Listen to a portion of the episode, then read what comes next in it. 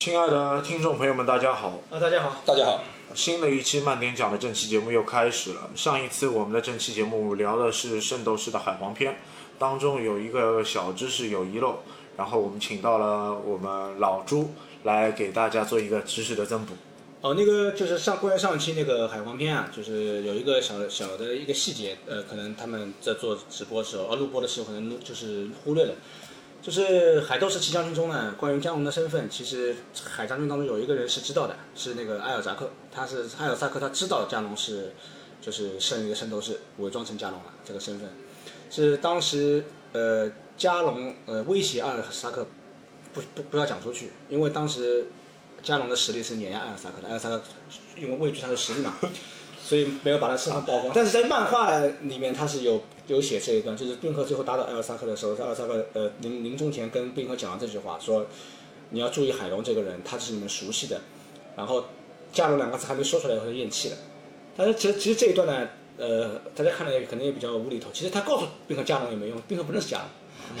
对不对？他不认识加农，告诉他没用。也也是埋了一个伏笔吧，对吧？要换一换换一个倾诉对象，所以但是这一点其实是比较重要的，对这个动画片是比较重要的，因为其实加农身份海洋军是知道，有人知道的，并不是不知道。就是在漫画当中还是可能去感知这个点的，对对对对。但是动画当中没有表达出这个内容。然后就是还有一点就是我家有有一个个人观点，就是说，呃，上次他们提到的有一个问题，就是说，呃，加龙穿上了海龙的那个零一嘛，那么他们有有些之前我也看过很多人去有这样的一个问题，那么原来的海龙是谁？他是随便挑了一件海龙的衣服嘛？他不是说我指定海龙的衣服，我就挑了一件海龙的衣服。那么原来的海龙是谁？那么从我个人的观点来说呢，这也是种宿命，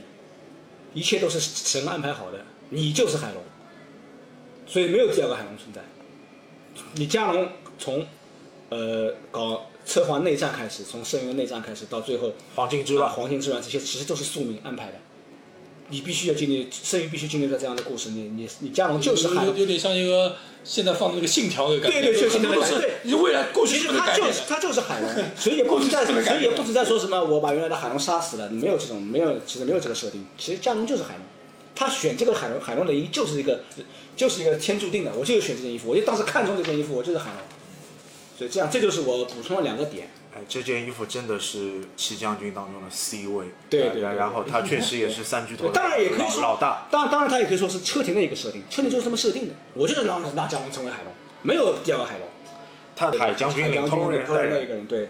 啊。然后今天我们的节目也请到了弥勒，因为弥勒在日本留学有一段特别的经历，呃，和可以今天和大家去说一说，因为今天我们可能聊到一个话题就比较沉重一点，呃，不是沉重吧，说一些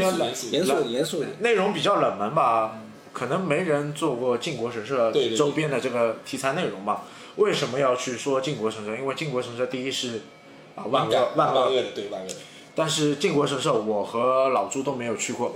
弥勒是去过靖国神二零零六年的八月十五号的中战日，就是日本中战日，他们叫中战日哪天去的啊。你是去到靖国神社里面，然后然后你怎么会走到靖国神社的？因为是这样子，因为我在大学里面的时候是正好是研究，就是我们的导师是研究近代战争的，然后他是一个比较左派的一个人，就是说支持，比如说我们中国这个南京的大屠杀，他是支持一方的，然后到南京也来取证各方面的这种战争了解。那相对来讲的话，他就对于我们讲说可以了解一下你们，特别是中中国的留学生，你们可以去了解一下那个就是日本的军国主义，它是一个怎么样的一个东西，它是起源于什么。那他这时候就是比较推荐的时候，正好是八月十五号，呃，那时候是靖国神社是，他每年这个时候都是中战有个纪念会。然后那天早上是二零零六年，很印象很深，是小泉小泉纯一郎带了他的内阁去参拜了。这个其实是很敏感的一个事情，因为是一个首相去参拜。然后我就是那天跟着我们研究所的别的日本的同学，一个女生，两个人就去进去。我不能叫参拜，我只是去参观，参观纯粹的参观。然然后你们对这个女生是我们中国的吗？没有日本女孩，日本啊日本女孩完全日本女孩。她其实也是跟我一样，就是她，我们因为我们是这个导师下面的话，都是比较怎么说呢？就是说是对战争这边是很清楚的，就是日中战争肯定是个单方面的侵略战争，不存在任何的。我插一句，就是很多人可能也会有个疑问，就是很多中呃，包括我们中国的一些听众可能不知道神社到底派什么用的。哦，这个我现在就补充一下神社的东西。对，神社呢，我们就是简单来理解的话，就是类似一个日本的庙，但它里面供奉的也是神，但是它和佛教又不一样。日本因为在古代开始，我们都是比较熟悉的天照大神，对吧？像我们那个玩游戏的知道什么草鸡剑啊啊，草都不叫草鸡剑，草雉剑，草草草蓟剑。草鸡剑，草草蓟剑，草蓟蓟剑。草蓟剑。这个字不能念错，草鸡剑，那个那个东西都是来自于八岐大蛇，都是来自于日本神话。的一种一种一种，他们有个讲法叫八百万大神，就说日本有八百万种神，这个神可以各种各样的神，就是说简，单一点说就是地方的神。呃，对，有大的太阳因为神，因为从日本文化，就是我是可能没有弥勒弥勒兄弟就是这么熟悉，因为他日本生活过。因为我只知道，就是说在日本，就是他的庙啊，就是所谓的庙，嗯，它是很有有一个显著的特征，就是有一个红颜色的一个对对对，那个阶台台阶，台阶这个里面肯定是庙那个。有个鸟居，对鸟居那个这这个肯定是庙那个叫庙，那个都是全都是叫神社，神社就是这个神社庙有庙，啊神社，对因为日本是个啊，这个就是神社对对对啊对，日本它是一个多就是说多信仰的其实国家，说这个。这个其实可以说在东京可能少一点，在比较偏的啊地方，不不，这个其实随随处可见的，很随处可见的，它是随处可见的。因为这样子，我应该先讲清楚，在日本它是多多信仰的一个国家，它是有有基督教、有佛教、有那个神社，神社什么呢？是神道教，他们的国教叫神道教。神道教就前面讲了，他信仰的是八百万个神。八百万神呢，它其实后来慢慢慢慢又不仅限于八百万个神，就说哎，比如说哎，今天我崇拜太阳是天照大神，我明天崇拜月亮有可能是别的什么，到后面变了，哎，我老朱你是我们家的祖先，我崇拜你，你死了以后我给你弄一个灵牌，哎，你也是神，你就是我们造一个神社，你是我们家里的。靖国神社来说的话，就是对从靖国神社通俗通俗点来说啊，就是呃，我可能不是那么专业，就是通俗点来说，靖国神社它里面就祭拜的那些。就是我们就因为我们我们中国人比较敏感，好像说你不能进呃，是因为侵略我们中国，所以你不能祭祭拜靖国神社。啊中中国人但是但是从从日本角度来说，他们也是战争中死亡的烈士。对他们讲从他们角度来说这样讲的话，他们是烈士，对对他们是烈士，也是为国捐躯嘛。是。烈士，对对吧？你说当然我第一次觉得烈士这个字这么难受，一个对对对对，一个左一个右，对你是右你是左，但是你不能说这个主观的观点就不主。观的观点对人对人家对对于这人家国家来说，他也他的烈士是嘛。他的祭拜呢，就是他这里面这个靖国神社这里面祭拜的不是神，他就是是他们国家为战争而捐躯的烈士而亡的人，而亡的人。而且他那个靖靖国神社有很，他说靖国神社年龄什么什么时候开始造的呢？他是明治天皇的时候，明治维新那个时候之后结束，明治进入明治时代以后造了这个靖国神社，一开始他也不叫靖国神社，就是大那个正之前的一个年号。对对对，就是日本那个开化之后，江户之后，呃，被那个大炮轰开门，国门以后开始改变，黑川之后，黑川之后对对对，再开始造出来，然后是明治天皇上去之后，然后才来的。他一开始不叫靖国神社，靖国神社是后面改的，最早他的名字是叫做东京招魂社。这个名字哇，这个太恶心了，招魂社，这个有点这个就日本人可能自己听了也觉得有点恶心有点恶，心就是后来也在明治这个时期里就改了。改好听点叫靖国神社，靖国神社，靖国两个字什么意思？它是来自那个《春秋左氏传》，都是我们中国的东西啊。里面有一句话，就是我以身靖国，就是我以身捐躯，捐躯给国家的意思。那里面就是祭祀的人，就是全部是从日本最早的那个呃，就是明治维新那个战争开始，大家就开始那个南北战争，再到后面的你说的那个甲午海战，甲午海战包括后来日露也好，日露。日德也好，侵华战役。侵华战役也好，日清战争，他们叫日清战争。嗯，里面所有的它有规定的，必须是战死的军人。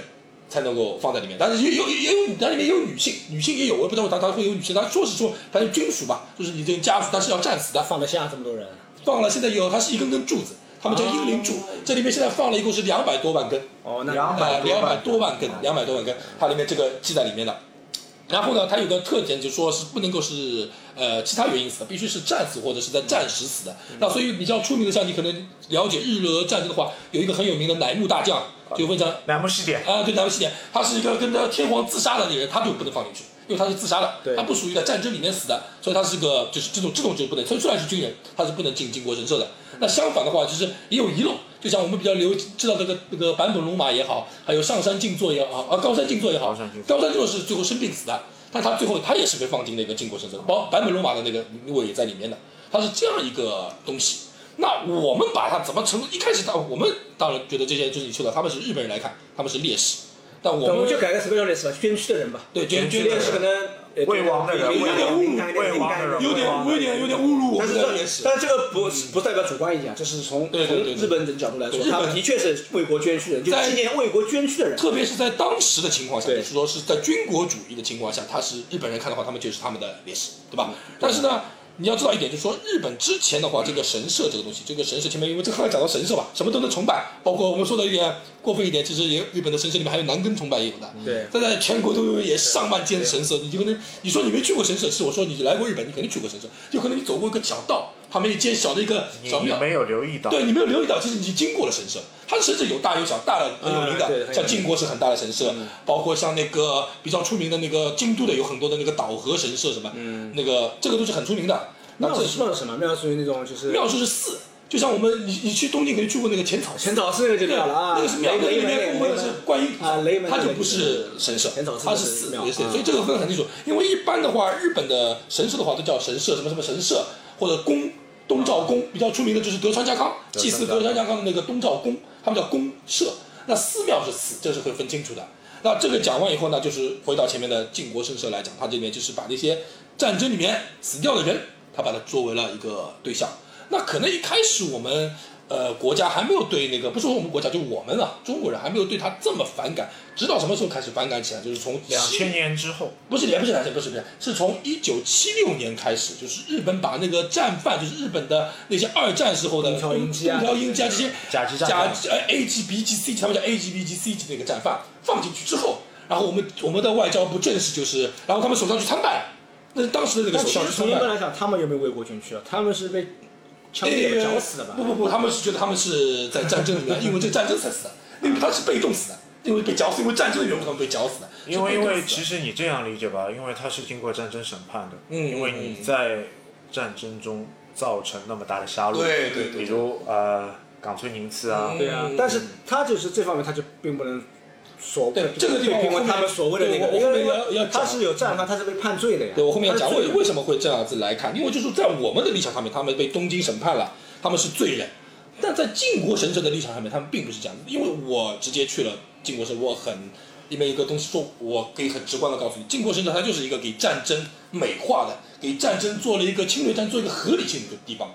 它里面有一个靖国神社，它当然是一个大的一个靖国神社，一个庙里面有那个卫灵珠，包括很多碑，很多碑让你祭拜的碑，包括有特工神风特工队的人的像包括有一个叫母亲的像，这个妈妈抱着三个小孩，上面三个小孩围着，也是战士母亲的那个样子像，还有狗的像，战士死掉的狗，战士死掉的马的像，它是有很多这种哇，这这个雕像我看了，我觉得很其其实很很很细节，不一定都是所谓我们知道丑恶的形象。嗯，也不是这样讲，我是觉得从这一点我看出了一个东西，叫什么？叫什么？叫虚伪。日本人的一个国民性虚伪虚伪，就说他可以在这个战争里面去去祭奠一匹战马，就可能是运投送那个炸弹、投送子弹被炸死的战马，他却不会去怜悯一点当当当时被杀掉的我们一些国民，我们一些中国的国民，就说双标对待，你的你的国民，你的人。我，这不是这样，他们可能就是说，从日本人，因为战争这个东西呢，它可嗯能它可能是很巧妙的一个东西，它不能讲说有好有坏，没有，战争其实没有对错，呃，战争双方都双方没有双方，我是说不是说意义上，我是说他们个人认为自己都是对的，战争都认为自己是正义方。对，不你哎，我是来当时呃，你有这个最大的缺点问题是什么？对对这个因为我要说一个最简单的，一个是侵略战争，对侵略战争对。侵略战争。这个场面就是但是当时他用了个什么名字？他用的是大公亚共荣啊，对，还有一个一个一个不是，其实你你肯定你肯定不知道一点，他在里面我刚刚还讲，就是为什么前面你就是说到这一点的话，还有一个道理就是他这里面还有一个人的像，这个人的像是一个叫印度人，这个人叫 P A L 吧，这个制式这个读音我不知道日日语读叫帕鲁。中文读应该叫派尔吧，英文读应该叫派尔。派尔派尔这一个人，他是个印度的一个律师，一个法官，一个不叫律师，一个法官，一个很知名的法官。他是唯一在东京审判里面，就是那时候十几个国家一起审判，他出来一个这个人，唯一的头所有的战犯无罪的一个人。他的一个立场还把它放在里面。他就放里面一个纪念馆，还跟很大个照片放在里面。他说的话就和你一样，他说战争是没有正义和邪恶的，所以他们这些人不能称作为战犯，所以他们不应该被判死。不是，我所谓战争没有对错，是双方，就是日本日本当时他侵略中国，他也是这么认为的。我没有，我不是我我不是邪恶的，我正义的，我是来帮你们大公家共荣的。就是说，从双方角度来讲，并不是说从这个大环境去讲，大环境都是很清华但但是清华好像但是你要知道，你要知道一点，这是战争之后还留着的靖国神社。如果说这个在战时的时候靖国神社在这样做，是你说的对的。他因为是这个整个国民都被骗的，都被笼罩，对对对对他不能分别分辨正义还是邪恶。这个战争是那个侵略还不是侵略？但是这是已经拍官定论之后，他依然还是在靖国神社里面。我我的这样疑问就是，如果能把他把东条英机这些人放进去，那是肯定不对的，因为他们已经是被判了罪人了，并不是说你是为国捐躯那英雄。那那个就呃是，不过这个偏差更大了，为什么？因为靖国神社之前供奉的这些人也都是参与侵，略战争也参有参参侵略战所争。所以这个总体的概念也是就像是弥勒说一样，这个不是正面的。这不是正面，还是是还是虚伪的一套，对对对，所以说这个东西呢，怎么讲呢？就是说说他有这个印度这个法官在这个里面，这个法官当初是投了一个反对票，包括甚至现在日本的还几个有名的专门研究东京审判的这些教授，日本人，他们都觉得这个法官他其实并非是中立立场，他是个亲日派，他是个亲日派，他之后包括也在日本来了三四次，然后中间还获得了天皇授予的什么紫什么勋章的最高勋章的那个徽章，他是个亲日派。他当初说出这种话来的时候，他说这个战争，战争是不存在正义和邪恶的，所以在战争死掉的这些人，他不应该被作为战犯来处那，他只是一个战争的牺牲这者他他甚至他甚至还提出了一点，他说如果你要审判他们的话，你更加应该要审判投原子弹的这个始始作俑者。为什么？因为原子弹投在广岛和长崎，炸死了这么多平民。如果照你们来讲的话，平民死了这么多，他应该这个人是这这最大的战犯。他提出了这十条这个东西，然后他这封信还给就是判死刑被绞绞死前的东条英机啊什么都看了，他们这些人还看这东西还啊义愤填膺，觉得哇确实这个法官讲到我们心里去了，我们现在是一群被诬陷的人，这个东西我觉得是最最让我觉得欣慰的，嗯。那么之前，呃，这些甲级战犯给一些邻邦的国家嗯带来那么多战火，嗯对带来那么多伤是死亡杀戮、杀戮、死亡，这些受苦受难的百姓和群众，这个单谁来买？对呀对，所以他的意思也是说，他可能是对，因为在东京审判里面也讲到一个叫南京事件，就我们说南京大大屠杀，他呢其实也是觉得在这个这么多的证据面前，他也不能够说不行吧，他只说一个是夸张的数字，十几万还是几百万还是什么，他是说一个数字夸张，另外他又讲了。在南京里面被屠杀的人和在广岛被原子弹炸死的人不是一样的吗？凭什么要说炸死原呃长岛炸呃原子弹投原子弹的人无罪，而南京去屠杀的人，那些日本军官就是有罪的，他是这样伸张的一个东西，他这个也是我们说是个谬论，一个非常的一个大的一个谬论来进行也。也等于这个印度人是一个咬文嚼字、对对对对对，滑头的人。偷换概念，那那他也偷偷换换概念，这个说偷换，这个说法就偷换概念了，他偷换了。偷换了这个概念，他把一个最原本的一个东西给改变了。战争是日本人发起的，这跟广岛其实根本就没有关系。对，广岛是后来的，就像这是后说面的事情，对，但原子弹上面无但。美国在广岛投原子弹，他主观的意向还是希望日本人尽早的去投降，对对，结束结束束战争，对虽虽然当中伤害了那么多无辜的百嗯姓，这个事情有偏差，对对。但但最终的走向是希望提早结束战斗。啊对于我们这些他他也是下过降书的，也是希望你投降。那对于我们这像，特别是像中国是在这个战争里面受害最大的一个国家来讲的话对对，我们是觉得完全没有去必要去怜悯那个美国这个行为。也可能日本人会觉得我们有多惨嘛，这个东西我觉得作为有可能别的国家的人，一个克个巴西人或者一个什么，他也可以可以去讲哦，你们日本人很可怜，你们被原子弹炸了，你们因为他们不是受害对，者，不是吧？他们他们就像很多人说犹太人被德国人杀了啊、这也是客观的，或者说民族清洗。哎，错，犹太人绝对不能讲这个话，就像我们中国人也绝对不能讲这个话一样，我们也不能讲。我们如果只要我们是中国人一天，我们一分一秒我们都不能讲这个话，他们就是最有应得，对这个是必须是最有应得。那这个像在这个里面，我们也看得出来，很多日本人就是把这个东西推出来之后，又拍又议把这个东西，就是想把他的那个整个战争正当化，把这个里面的战犯也作作为给他们清洗白，这是他们的一个让让他们显得自己的形象更高大、更高大，对美化。对对对。但但还有一个核心的内容啊，就是我不知道日本的年轻人知不知道这个神社里面供奉的是什么人，呃，他们会不会自己去去供奉或者是什么？其实呢，说这个说到最后呢，其实日本的年轻人呢，可能是现在的年轻人几乎应该是不太会在那个里面，因为我那天去的时候，我就看到那天因为是最厉害的一天嘛，八月十五号，包括里面的祭祀活动也好，包括里面有的搭的那个日本的那个太阳旗。呃，有些老头都穿着日本那时候侵华的那个军服在那边走，还有一些很妙龄少女在旁边发传单。我一我一想，哎，怎么这么这么多女大学生也还长得蛮好看的在发传单啊？他们是不是也是用什么？后来我问了日本朋友，他们说不是，这就纯粹打工，在那发发传单，一个一个小时给你两千块日币，比较比外面打工多。你在当天你去帮他们发发发发传单，哦，你就会知道，其实日本年轻人对这个东西没有认识，也没有什么，他们只是觉得你叫我发个传单赚点钱就赚点钱，那可能我们也不用给他们太太多上价值，这是这样的。但是那些老的那些人，包括早上去参拜的那个就是小泉纯一郎，他们确实是想用着这股这个东西就是，还是想把战争合理化。对战争合理化其其实更大的心态就是要通过他政治动向嗯去表明自己的呃首相对待二战的一个态度。态度，对对对。其实最明确的就就就是就是不参拜靖国神社，或者你想纪念二战的啊、就是受死难害将士啊，死难将士正好说到这。你可以随便找一个地方去对去对对，对正好你说到这个点的话，我就是把这个重要拓开来，正好讲，先把这个东西讲掉。就是说，呃，你刚刚说祭祀这一点，祭祀这个东西，其实说靖国神社这个东西，当初是呃在二战结束之后，美军占领了以后，也不能叫美军，就是联合联合国军占领了之后，美国那个 GHQ 那个组织，它就是麦克阿瑟是最大的，他是想好是烧掉这个靖国神社的，不能把它留的。包括里面有战犯这个东西，东西他觉得这东西不好，他们有军国主义，会唤起日本的军国主义。那他为什么后来会选择不不变呢？就不把它保留起来呢？这里面一个最大的原因就是日本从一开啊，就美国从一开始把日本占领之后，把它想变成一个非战的国家，就是一个不战、没有战争、不保有武力的一个国家。到后来，他看到整个东亚的局势的变化，他想把它树立成一个对抗社会主义、对抗共共产主义的一个阵地。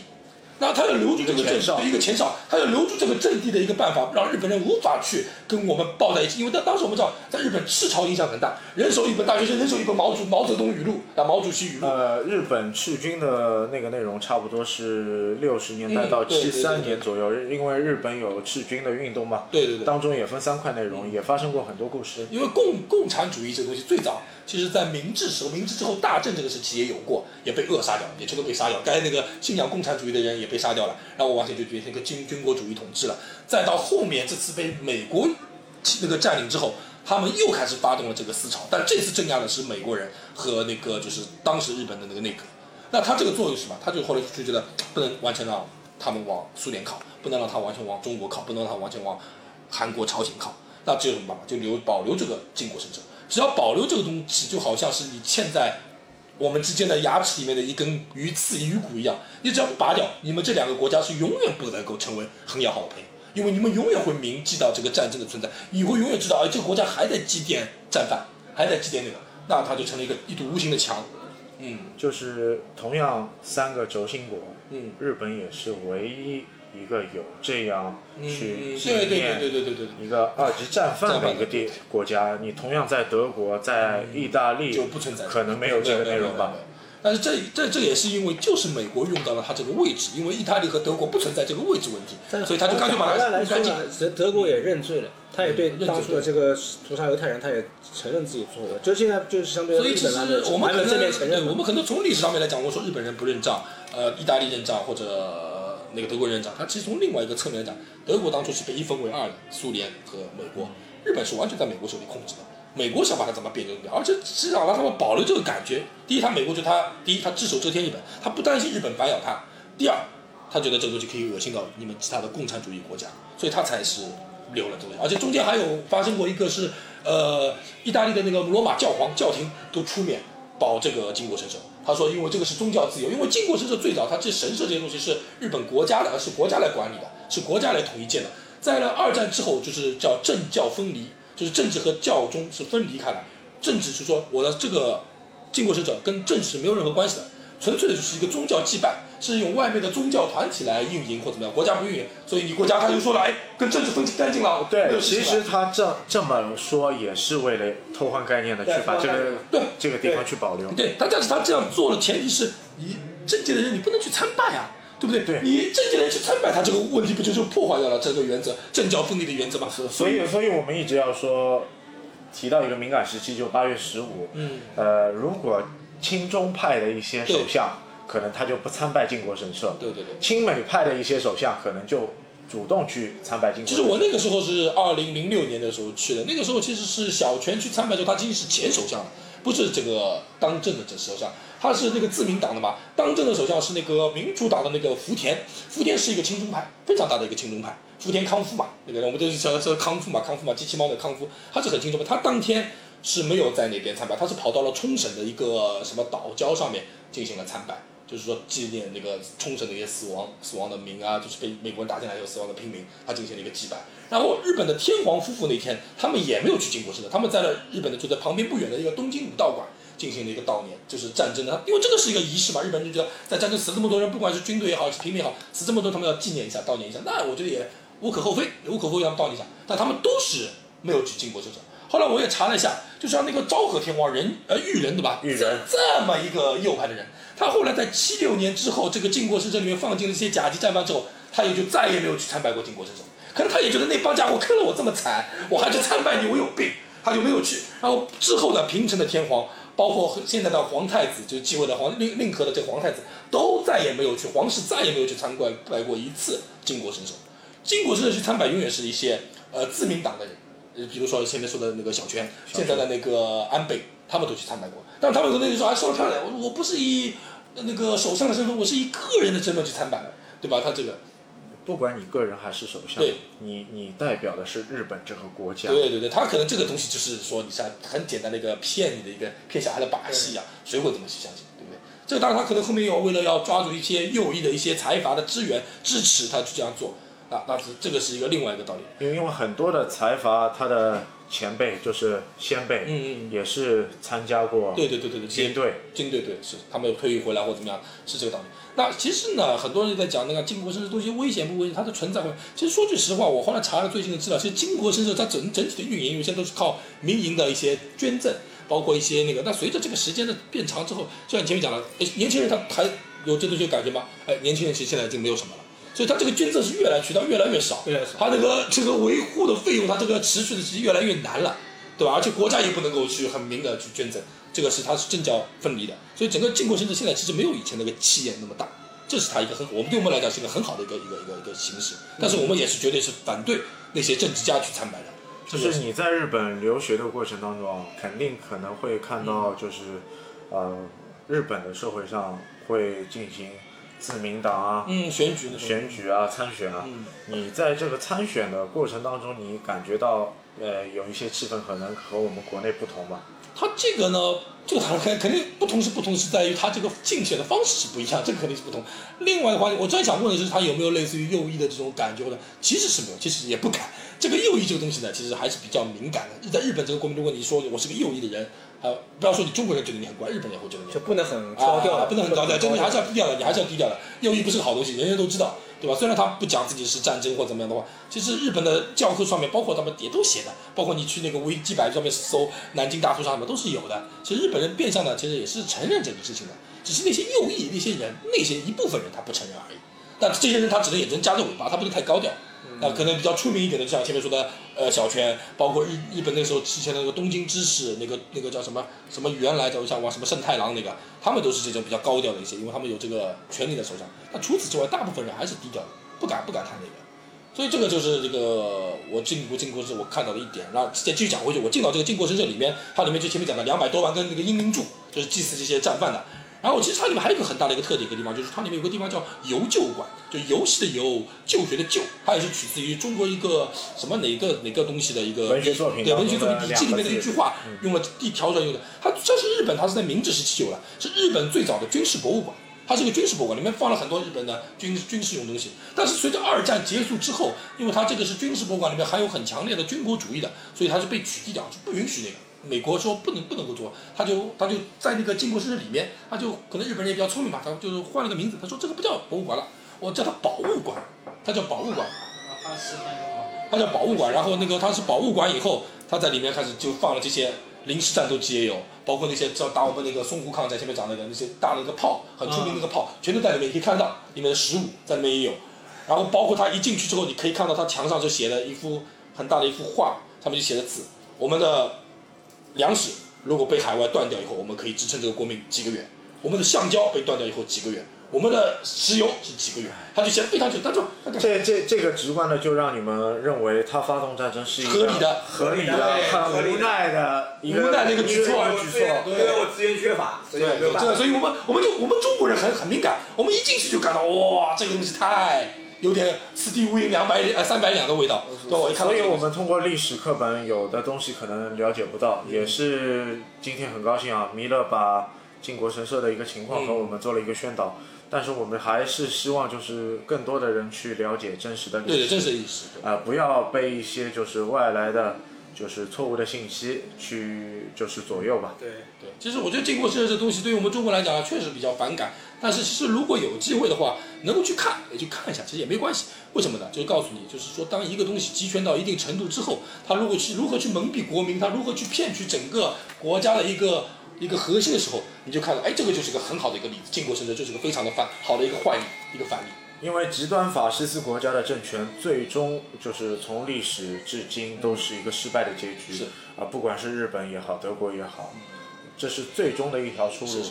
还是要走向一个啊民主啊，走向一个共和的制度体制，才能使一个国家更顽强、更也许我们之前是日本，也许将来不一定是日本，但是我们永远要提防的这些产可能产生的一些新的势力。那只有做到一点，就是我们自己要强，对才是最自己要。很高兴两位今天这期节目，就今天就到这里吧。好的，好的，谢谢大家谢谢大家，拜拜。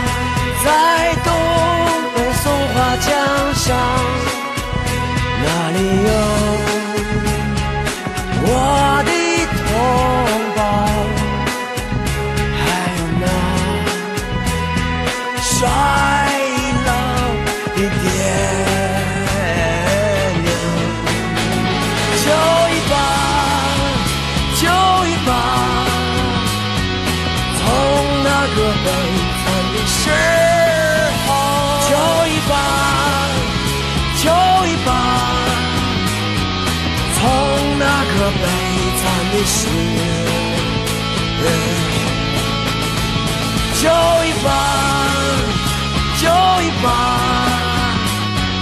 从那个悲惨的时候，酒一半，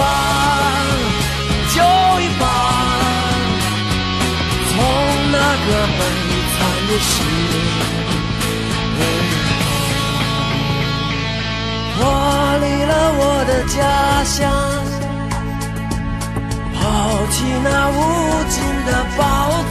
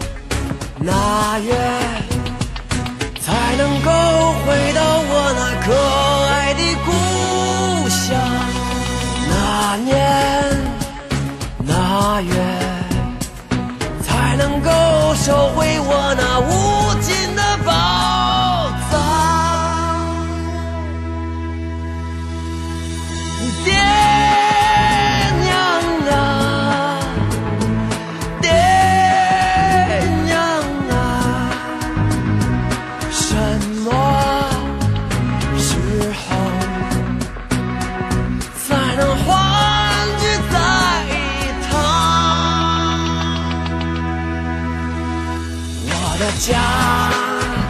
在东北松花江上。那里有森林煤矿，还有那漫山遍野的大豆高粱。我的家